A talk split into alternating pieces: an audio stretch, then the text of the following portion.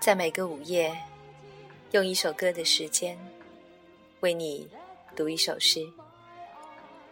你好，这里是严四，我是主播西西。严四的第四十九期，要与你分享来自日本诗人古川俊太郎的第四十九首。由田园所翻译。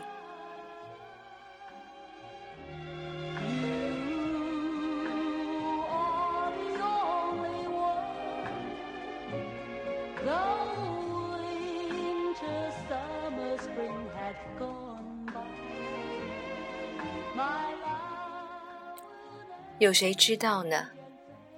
在爱情中死亡的我，宁可那么温柔的培育欲望，为了再夺世界的爱。盯着人时，生命的姿态让我回归世界，但是年轻的树木和人的形象，有时。在我心中，变成同样的东西。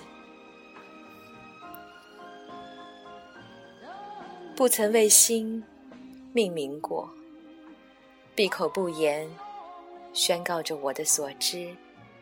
莫大的沉默，绝取。可那个时刻，我也在沉默。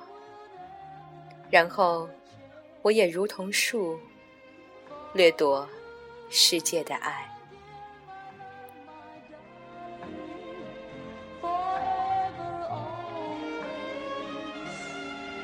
Ah.